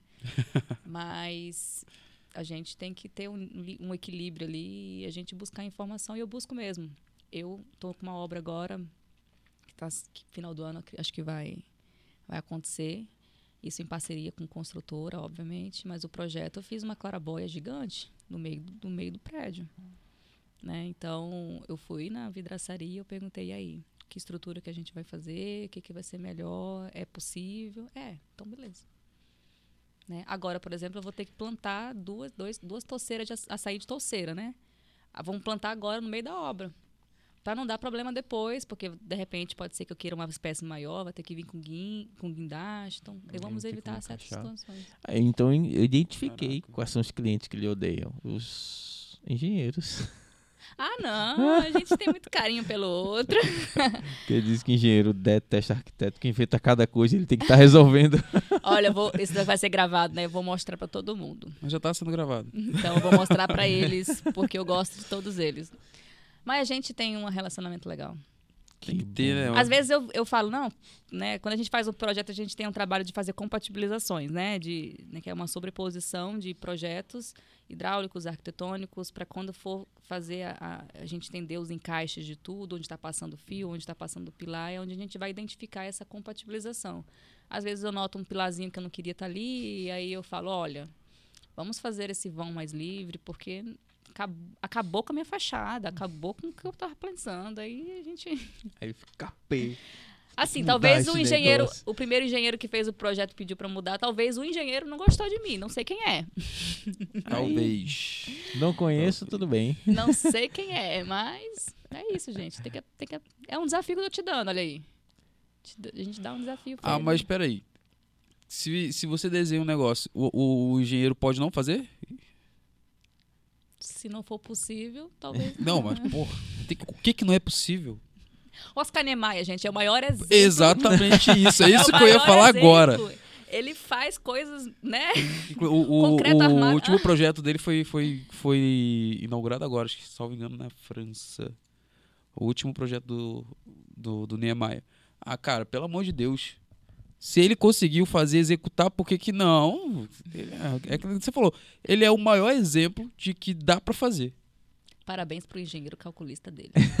De verdade. É um cara que Não, não tem, tem que vida. tirar o chapéu pra Com ele. certeza não tem vida. Ele Ele. deve estar muito é, rico. Tá executando essas coisas loucas. Você usa essa, olha, se o, se o engenheiro do Niemeyer conseguiu, por que que tu não consegue? O que, que te tu já- diferencia? Você respira o mesmo ar, o mesmo, mesmo dia, 24 horas. Ainda fala assim, eu acho que é até mais competente. Pronto, no instante o cara, não, vamos Tem que, resolver. tem que desafiar essas pessoas, mas eles são pessoas competentes e até então conseguiram fazer. Não, não, essa parte daí de problema com. ah, talvez o retrabalho seria ruim, né? Mas eles conseguem. Engraçado, minha percepção de mercado, olha que loucura. Aqui eu nunca vi esses problemas de engenheiro com arquiteto em Porto Velho, mas em Recife é, é direto. Praticamente quase que se odeiam. Eu espero estar errado, mas ouv- ouvi muitas histórias de arquitetos e engenheiros se aqui, estranharem. aqui é muito aqui é muito pequeno, né? A gente mora numa capital pequena, então assim os, os, os a- os engenheiros, pelo menos que eu tenho uma relação profissional, todos eles são pessoas excelentes profissionais, né? Então acaba que afunila, né? A gente sempre está sempre com as mesmas pessoas trabalhando e o problema acho que Não, não, tem, talvez, não tem espaço pra criar talvez tivesse uma uma pessoa rixa, alguma coisa assim, não tem, tem Faz como. todo sentido. Talvez tivesse uma pessoa que realmente não conhecesse, porque a gente às vezes só faz o projeto e dá para o cliente, é o projeto arquitetônico. Né? E se tiver um outro engenheiro que pode vir de outro estado que vai olhar, pode ser que dê esse problema porque vai criticar, né? enfim, mas a gente trabalha com muita parceria com outros profissionais, né? Então, eu tenho meu escritório que atua apenas com escritório de arquitetura, projetos de arquitetura e interiores. Né? Eu, como arquiteta, fazendo a parte arquitetônica, minha sócia, Quem é Né? sua sócia? Amália Eloy. Eloy. Um beijo. Ah, tá. Eu pensei que você não ia falar nada, não ia mandar um beijo nem nada pra ela. Amália Eloy, minha irmã. E ela atua fazendo projetos Ela tá de né, de licença, né? interiores. Logo menos. Vou trazer ela aqui também. Traga, traga. É uma mulher Incrível. fenomenal. E ela, enfim, aí a gente só faz esses projetos. A gente não faz projetos complementares, a gente não faz outros tipos de serviço pertinente à arquitetura, é, à construção, no caso, e nem, nem execução. A gente não trabalha com execução. É, apenas com o acompanhamento né, destes projetos que nós fazemos. E então, assim, a gente tem que buscar parceiros. Então, a gente tem o- a construtora, né, que a gente gosta de trabalhar com eles, porque a gente sabe do trabalho deles. Né? A gente tem outros profissionais que talvez façam aprovações em, em secretarias, né? ou só atua com a parte de projeto também. Ou, outros que só atendem reforma. A gente conhece, né? A gente está num mercado, num campo de trabalho todo mundo se conhece. Então, a gente sabe quem trabalha bem. Pequena, a cidade é pequena mesmo. E identifica, a gente tem também identificações de trabalho, O que pode acontecer é essa incompatibilidade de se identificar com o trabalho. Então, pode ser que aconteça ritmo por isso. Mas quando a gente se identifica com outros profissionais e dá tudo certo no final, porque o, o maior prejudicado de tudo é o cliente. Né? A pessoa que está pagando por isso, que quer executar. Então, tem que, Isso é Tem- verdade. tem que trabalhar bem, só trabalhar bem. É isso aí. É isso aí. Só trabalhar bem. Só trabalhar bem. Só Acho trabalhar muito bem. legal essa firmeza dela. Mas tranquilidade, não. É só executar, pô. Eu lembro que a gente, eu fui lá, já tem um tempinho, né? E você falou que estava investindo mais no, no, no marketing, ou estava pensando em investir Uhum. mais no marketing. Chegou a fazer alguma coisa, é, contratar alguma coisa de anúncio, teve retorno, você contratou? Não, ainda não. Acho que foi do Google que a gente estava falando, né? Google DS. ADS? Isso, Google- trabalhar. É, Ads, fazer não. anúncios, Ads, né? Ads, né? Google Ads. Na né? verdade, quem, quem começou a falar isso comigo foi meu contador, né? Porque ele tem a, a equipe dele. E ele De come- marketing? Também. Ele tem essa equipe. Na verdade, ele é um empreendedor, né? Ele, aí ele é um contador, mas ele trabalha com pessoas. Então, ele sempre tem essas equipes, né? para cada tipo de área, seja da contabilidade, como. Fazer pessoas crescerem. E ele é um cara que atua, o foco dele, ele é um coach, né? Eu quero saber quem é esse cara. Eu quero chamar ele aqui já. Pode, chamar, pode pode, chamar. Porque ele, na verdade. Elvis dizem- Dermone, ele é um cara. Quem é Elvis? Ele é brabo. Ele é brabo. Nunca nem vi. É? Não Ele é brabo. Imaginei que fosse. Como é que vocês conhecem? Abre aí o microfone, Jota. Falei. O branco. Ah, você conhece o Elvis? o branco e azul. A gente joga bola junto. Que mas legal. a gente troca bastante informação também. Ele é um coach, né? Foi o que eu falei. É, ele e gosta. é parceiro, né, de grisalhos. Pode convidá-lo, inclusive se quiser eu passo contato, que ele é um cara que tem ele muito hoje. conhecimento. Eu conheci. A gente tava tentando alinhar um negócio, fechar um negócio juntos. Um pessoal de fora. Aí foi, foi quando eu conheci. E assim, é o que ele sempre me fala, quando a gente tem uma excelente equipe, né, pessoas que trabalham com a gente com alta performance, pessoas que abraçam, que vestem a camisa, por favor, Tu não vai trabalhar coisa boa. sozinha, tu não vai sobre, sobrecarregar, né? Então é isso. E ele me mostra muito isso, né? Ele fala muito sobre isso. A gente faz reuniões periódicas, não para falar de contabilidade, mas para falar de empresa, para falar de crescimento, para falar de objetivos, para falar, né? O nosso assunto é esse. O meio para ele é a contabilidade. Sim, é a profissão dele, né? O fim é o, é o desenvolvimento do negócio. É crescer pequenos empreendedores. cara, eu gostei desse cara. Já quero. Já Ele quero é uma pessoa legal pra trazer. Vamos falar com ele hoje. Eu acho, eu, eu acho legal esse, esse, esse network de pessoas que não vou dizer que é o mesmo objetivo, mas tem a, a caminhada, a mesma caminhada para o progresso, né? É, ele tem, ele tem, eu sigo ele. Ele tem Sim. esse, E ele me ensinou. Eu aprendi muito com ele.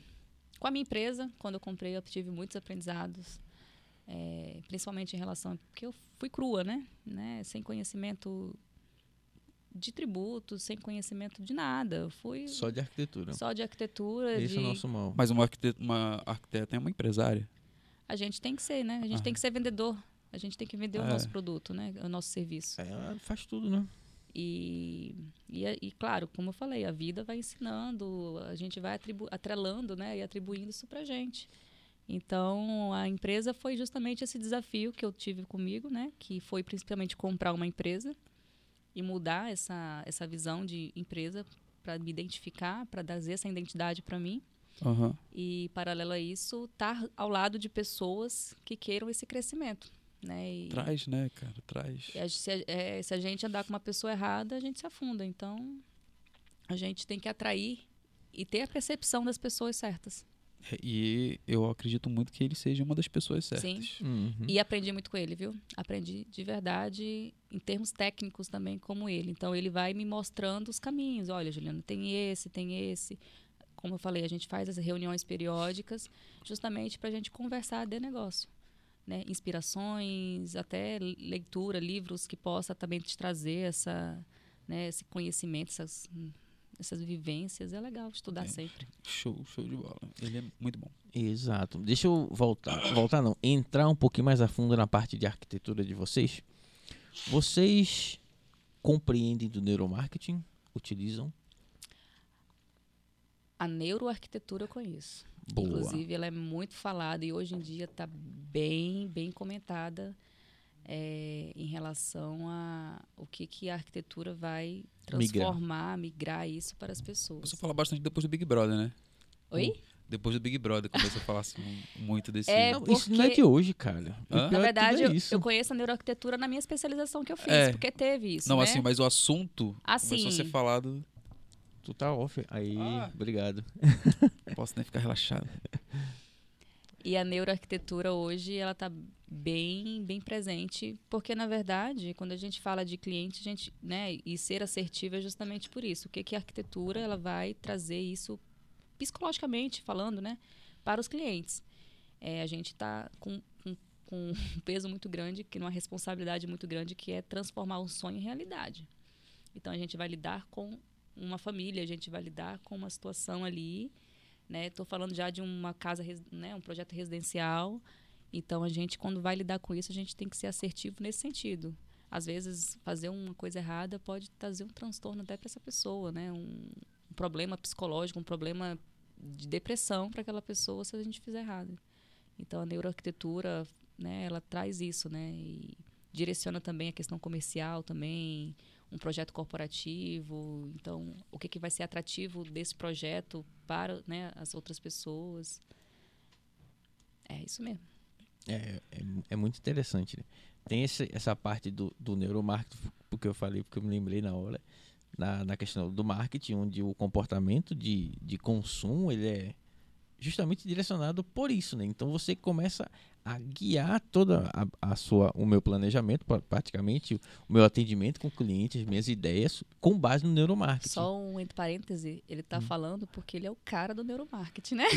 Não, Ele, é ele, porque- ele é mercadólogo, um marqueteiro. é que eu ele sei, é- eu digamos assim, eu conheci o marketing. Pronto. Sim. Quando eu conheci o neuromarketing, eu disse: Meu Deus, por que que a gente não começou por aqui? Porque tudo tá na moda o neuro, mas se atentem, tudo que é criado em prol do ser humano, do comportamento dele, para que ele tenha um conforto e não um desconforto, Sim. né?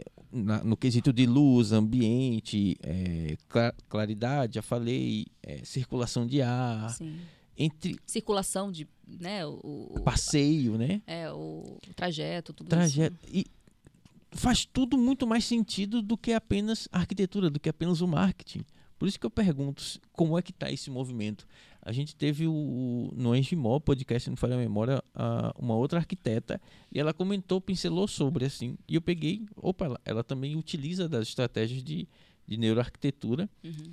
para os projetos dela, porque faz todo sentido, é muito melhor. Eu, eu vou mais além. Em, em um dos meus TCCs, eu utilizei um, um- uma tese de um mestrado de engenharia, onde falava sobre neuroengenharia ou neuroarquitetura. E aí, cara, a, a área de entrada de, de sol é extremamente controlada, a circulação de vento, a disposição das coisas, tudo é extremamente calculado e pensado para o conforto do paciente em um hospital. É surreal. Eu achei isso sensacional.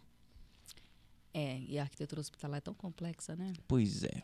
A gente lida com pessoas enfermas, né? Então a gente tem que pensar na hum- humanização disso tudo. Às vezes não pode ter nenhum ambiente externo, mas só pelo fato de você ter materiais que possa te dar um pouco de alegria, um pouco mais de paz, talvez, né? De tranquilidade, isso vai influenciar. Nesse caso, por exemplo, às vezes pessoa- o paciente não pode sair. Aí eles pintam o céu ou pintam o teto com o céu. Nuvens e tal. Já teve uma melhora de, sei lá, 10% no paciente. Outra, a- a- os biombos que são divididos por eh, cortina, o paciente também não pode sair. Eles pintam a natureza aqui, uma floresta. Ele já tem uma melhora. A- Nós viemos da natureza e nós voltaremos para ela. Tanto que todo mundo que ganha uma grana faz o quê? Compra um sítio. Todo mundo precisa do contato humano. Eu ia falar, Ou o eu contato ia com a falar troca de natureza. carro. Viagem, né? viagem. Eu ia falar troca de carro, viagem. Não, compra um Compra sítio. fralda. Vai pro interior, se mete no meio do mato. Pra quem quê? gosta de mato, né? Tem gente que é É. totalmente... Você gosta de mato? Gosta. Mas assim, é exceção. A maioria adora. A... Bruno Desconectar um pouco, né? Dar uma desconectada Descon- e... Desconecta não, é reconectar com a natureza, né? É, desconectar da, da, cida- da cidade, né? Da Exato. questão urbana e reconectar com... que o próprio Murilo Gun já fala o contrário. Nós somos a natureza. A gente não pode olhar a natureza, olha lá a natureza. Nós somos parte da natureza. Só que vocês estão esquecendo disso. Tanto que hoje esse movimento neuro é justamente para reconectar as pessoas. Qual é o futuro da- do- dos empregos? Todo mundo ficar na sua casa, no metaverso, ou deixar as máquinas fazerem as partes mais automáticas e nós sentaremos aqui para conversar e trocar sobre neuro, sobre arquitetura, como melhorar para um paciente. Zoado isso, né? E a neuroarquitetura na, na área hospitalar, ela está sendo bastante debatida, né? Constante pesquisa, né? E é, e é fundamental mesmo, é fundamental para a evolução né, dos pacientes, das pessoas que estão ali sofrendo, porque ali, querendo ou não, é um ambiente muito... E nada humanitário, né? Exato. Nada humanitário. É, é um desafio muito grande. O Brasil tá só rastejando em tudo que ah, for sim, de neuro. sim, sim, sim. Só rastejando. Tem muito, muito ainda. Aí eu aproveito e pergunto, já fez algum que você disse assim, esse aqui eu vou botar. esse- Foca, ou já todas as suas criações e planejamentos arquitetônicos são já com viés de neuroarquitetura. Você já pensa nisso como base. É, a palavra neuroarquitetura não é uma palavra que eu uso, né? Uhum. Na verdade, não falo, mas é, o cliente que eu, que eu sempre trabalho, eu sempre trabalhei em, traba né, em ofertar para eles soluções que eles acreditam que eles querem, porque é a exclusividade deles. É, para obra comercial é mais amplo isso, né? A neuroarquitetura. Primeiro que a gente fala da, dos- da pessoa que vai morar numa casa é diferente da, do, da pessoa que vai ter um um ambiente corporativo. Eu estou com um exemplo recente mesmo desta obra, dessa última obra, que é uma obra grande, e a gente está trabalhando com a questão do conforto, né, de melhoria até de trabalhar. Então a gente tem um jardim central no meio, a gente tem ambientes que que são totalmente tem área de descanso, a gente tem ambientes que eles vão trabalhar com gosto ali, porque vai ser um ambiente tranquilo para eles, né? É, então, e é justamente pensando na qualidade de trabalho dessas pessoas, que são indivíduos que vão ficar ali praticamente oito horas do dia da vida dele. né? Pois é. Muitas vezes até mais no trabalho Até do que em mais, casa. Até mais. Isso é muito doido. E, e pensando nisso mesmo, nesse conforto dele, de, de qualidade mesmo, né, de, de trabalho, tendo área de descanso. Isso, isso o cliente me falando, né? Eu quero isso, eu quero ofertar isso para os meus funcionários. Eu quero dar é, uma área de refeitório para eles tranquilamente estarem lá. Claro que bem distinto do que é a minha área, minha área na administrativa. Então, cada momento vai ser um momento da vida deles. Mas a gente tendo um ambiente legal de trabalhar, né? Então a gente vai ter nesse jardim de inverno uma área de descompressão, né? A pessoa vai ficar lá, vou esparecer um pouco como se fosse um Google, o Yahoo, né? É exato. Totus É também fez. É uma empresa de tecnologia? Não, uma empresa de é um, uma empresa que fornece equipamentos hospitalares, Porém, é uma empresa que tem pessoas. que trabalham com Não, pessoas. é, né? não, achei incrível, porque normalmente são empresas de tecnologias que proporcionam isso, Por né? quê? Porque viram que tem estudo com isso e aí vão ter que es- explorar, até porque tem uma mudança também. A pessoa da tecnologia não precisa estar lá de 8 às 18. Ela É. trabalha onde ela quiser. Então, se ela quiser, ela tem um, tem um ambiente completamente diferente para que ela tenha uma melhor produção. É diferente, é justamente pela produção, porque são pessoas que fazem vendas, são pessoas que fazem faturamento, são pessoas que trabalham com licitação, são pessoas que trabalham com uma coisa assim muito, muito rígida, né, muito dura de trabalhar. Então, quando você fala nisso, quando é um tipo de trabalho bem cansativo, tem que ter um momento de descompressão, tem que ter um momento de, de espairecer, porque quando a gente mexe muito com o número, a gente fica tonta. Né? Então a gente tem que dar. Fica- A gente não é robô, a gente é, é um ser humano. É. Então a gente tem que trabalhar de forma humana, né? Exato. Vou mais até além. Em dois momentos. Um, é essa- esse crescimento dessas áreas de descompressão é justamente chamado para isso. Quando você não tem a opção de colocar é, mato mesmo, você bota o artificial para que as pessoas tenham essa percepção. Se não me falha a memória, são 17% de, de uma melhora só de você ter um ambiente verde ali na sua empresa. E na China, se você for, cara, na China é o lugar mais zoado, assim, em questão corporativa. Tava vendo um vídeo de uma empresa que, enfim, era um escritório e tinha uma mesa gigante, assim, com uma porrada de computador, não tinha ninguém na época, na, na hora. E todas as mesas tinha um matinho do lado, assim, tinha uma, um arbustozinho pequenininho, assim, todas, não faltava um. Por quê? Porque a gente sabe que tem uma melhora, tem um, um agrado, vamos dizer assim. Por quê? Porque a natureza é da onde a gente veio e pra onde a gente vai, cara. É muito, muito zoado isso. Preciso colocar uma planta na minha mesa. Exatamente. Não tem. Tá precisando. Inclusive aqui, viu, Jota? Todas as outras aqui, tá? Eu tenho um jardim, eu tenho um jardim lá na frente que eu tô colocando mais plantinhas, que era na frente da minha sala, que eu de vez em quando tô olhando ali pra ele. Jardim, Eu gosto. Eu sou suspeita, né? Eu gosto de plantinha. Eu gosto da plantinha. Da planta. A tia da planta. o jardim de inverno antes era só de enfeite. Agora dá Ah, pra não, chegar e tem que- tocar e pegar, né? É até legal ter um barulhinho de água, se, tipo, se for possível, pra tu dar. Na hora do almoço, quer dizer, depois do almoço. De dormir. Não. Né? É. Aí a gente não acorda, né? Eu não posso nem dormir de tarde. Se dormir já era. Acordo no outro dia, acordo outro século já. Caramba. Eu também sou mais ou menos assim. Ó, eu já conheço, já conheço ela, então pra mim tá sendo maravilhoso ter você aqui. É, agradeço muito você ter aceito o convite. Queria saber onde é que as pessoas te acham. Tem o meu Instagram do escritório, que é fato com dois T's, ponto arquitetura. E da minha loja, conceito, também com dois T's, pisos. Conceito pisos. A gente A- coloca a- aqui na descrição. Ah, tanto como escritório como na, na loja tem atendimento presencial. Tem atendimento Tem. presencial. Onde é que é? Fica na Marechal Deodoro, 2497, Centro. Fica em frente à Dental Médica. Pertinho. É bem pertinho mesmo. Bem fácil o acesso. É entre Carlos Gomes e Duque de Caxias, não é meio facinho. Já que a dental médica ganhou né, visibilidade, agora vamos chamar isso também. Verdade! então, fica na Marechal Deodoro, 2497 Centro, do lado esquerdo da Marechal. Antes de chegar na Duque de Caxias, tem uma fachada verde escrito Conceito Pisos, bem grandão. Bem e a, grande. a, o escritório de arquite- arquitetura funciona Fica dentro da loja. Tá, beleza, compreendido. E você, Caio, onde é que a gente encontra? Me encontram no Caio Florenço. É, tô, eu esqueci, eu esqueci. Pronto, apareceu ali, ó. Quem geralmente trava sou eu, cara. Verdade. E E, eu- hoje não teve piada infame. É porque vocês. Não, Falou. a piada infame. é- Ah, para. Você piada... começou falando. Foi? Foi. Você Ah. começou, ia começar do começo. Aí eu disse, ah, não vou poder fazer minha piadinha. Mas quem quiser me encontrar no arroba Aldo Melo com três Eds lá no Instagram. Só tem Instagram, não tenho mais nada.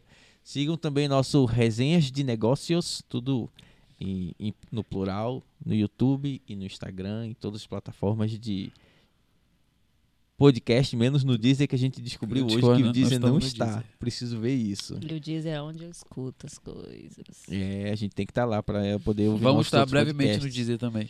Maravilha, Juliana, muito, muito obrigado mesmo. O papo foi Muitíssimo sensacional. Eu que agradeço. Eu não sei se eu falei besteira. Eu sou Não. tiete da voz. Eu tô aqui, ó. Tô ouvindo ela falar aqui, eu sou tiete dela. Eu já- Ela já sabe Eu disso. tentei falar o mais breve possível. Não foi mas ótimo. se deixar, eu acabo falando mais do que eu acho que eu falo, entendeu? Porque eu Não, eu acho que eu falo gente. pouco. Vamos marcar um segundo. Eu achei que falou pouco. Vamos, eu também, mas Achei que tá ótimo. Vamos marcar um Previu? segundo e a gente chama sua sócia. Vamos, vamos, eu vou fazer o convite aqui pra ela. Ela vai aceitar com certeza, Com porque certeza. assim, ela é, ela ela é porreta. Ah, Pra estar com você e tá dando certo, só pode ser mesmo. Porque a gente, a gente só a gente se entende, inclusive. Ave Maria. Acho gente- que, eu acho que é uma primícia pra ser sócio. Tem que se entender, né? Não? Tem. Não, mas a gente, até quando você vai ler nossa conversa, ninguém, ninguém entende. Meu Deus. Só a gente, porque a gente fala tanta coisa e a gente pega um assunto que vem lá de trás, depois traz pra frente, a gente sabe a hora. Eu acho que isso aí já não é coisa nem de sócio, é coisa de mulher. Coisa Porque... doida. Não, coisa de Não, mulher. não. Porque se fizer É isso aí vínculo. comigo, eu já não sei. É já aconteceu, já aconteceu. Já... Minha mulher me mandou assim, ah, isso, isso, isso, eu, ok, aham, é isso aqui, isso aqui. Aí ela vai perguntar um negócio assim do nada. Eu falei, tá, você tá falando do quê? não, e. E é, e, e é um negócio que ela realmente já falou, só que ela já falou tanta coisa no mesmo, na mesma conversa que eu já não sei mais, cara. Ai, não a sei minha- a a, resposta isso. que eu dou. Não A sei. minha fazer isso, mas ela desistiu. Porque eu já esqueço. Se fizer duas perguntas, eu já esqueci da primeira. Eu só lembro da segunda. Exatamente. É gente por só isso que as assim. mulheres vão dominar o mundo. Quem disse que não domina? Vão dominar Eu o não sei quem que Mas ficou. já Ah, a gente vai dominar o mundo. Eu disse, mas quem é que domina o mundo? É, eu também acho que. Já dominamos, no caso. né? Exato. Eu acho Exatamente. que é só A- fachadas, cara. Só não A compreenderam gente só ilude ainda. vocês, né? É. A gente deixa vocês acreditarem. Brincadeira. acreditar que manda, a gente, só- a gente acredita que que manda, é. a gente pensa que. Eu já, já, já sou desiludido. Mas, gente, eu que agradeço o convite de vocês. É que é bem. é bem- foi um desafio também pra mim, né? Porque acho que é a prim- minha primeira experiência como podcast. Ah, que bom, que é bom. primeira experiência. Fiz um ao vivo esses dias aí, um convite de- dos 47 do segundo tempo. Também aceitei, né? Eu falei, será que vai dar certo? Mas é isso. O negócio é fazer, né? O negócio é fazer. Ó, Se veja. pensar muito, não faz. Isso. Veja, no, no da rádio você se tremeu. Aqui você nem tava tremendo. Só tô gelada. Mas aí é o frio. Olha lá, E ó. ali, ó. Não, mas aqui eu tô tranquila. Acho que é porque é o. Caio que tá aqui, que eu conheço. Então, assim, quando É. a gente fica num ambiente mais familiar, é mais tranquilo conversar. Maravilha. Show de bola. Queridos, obrigado. Até a próxima. Valeu, gente. Obrigadão.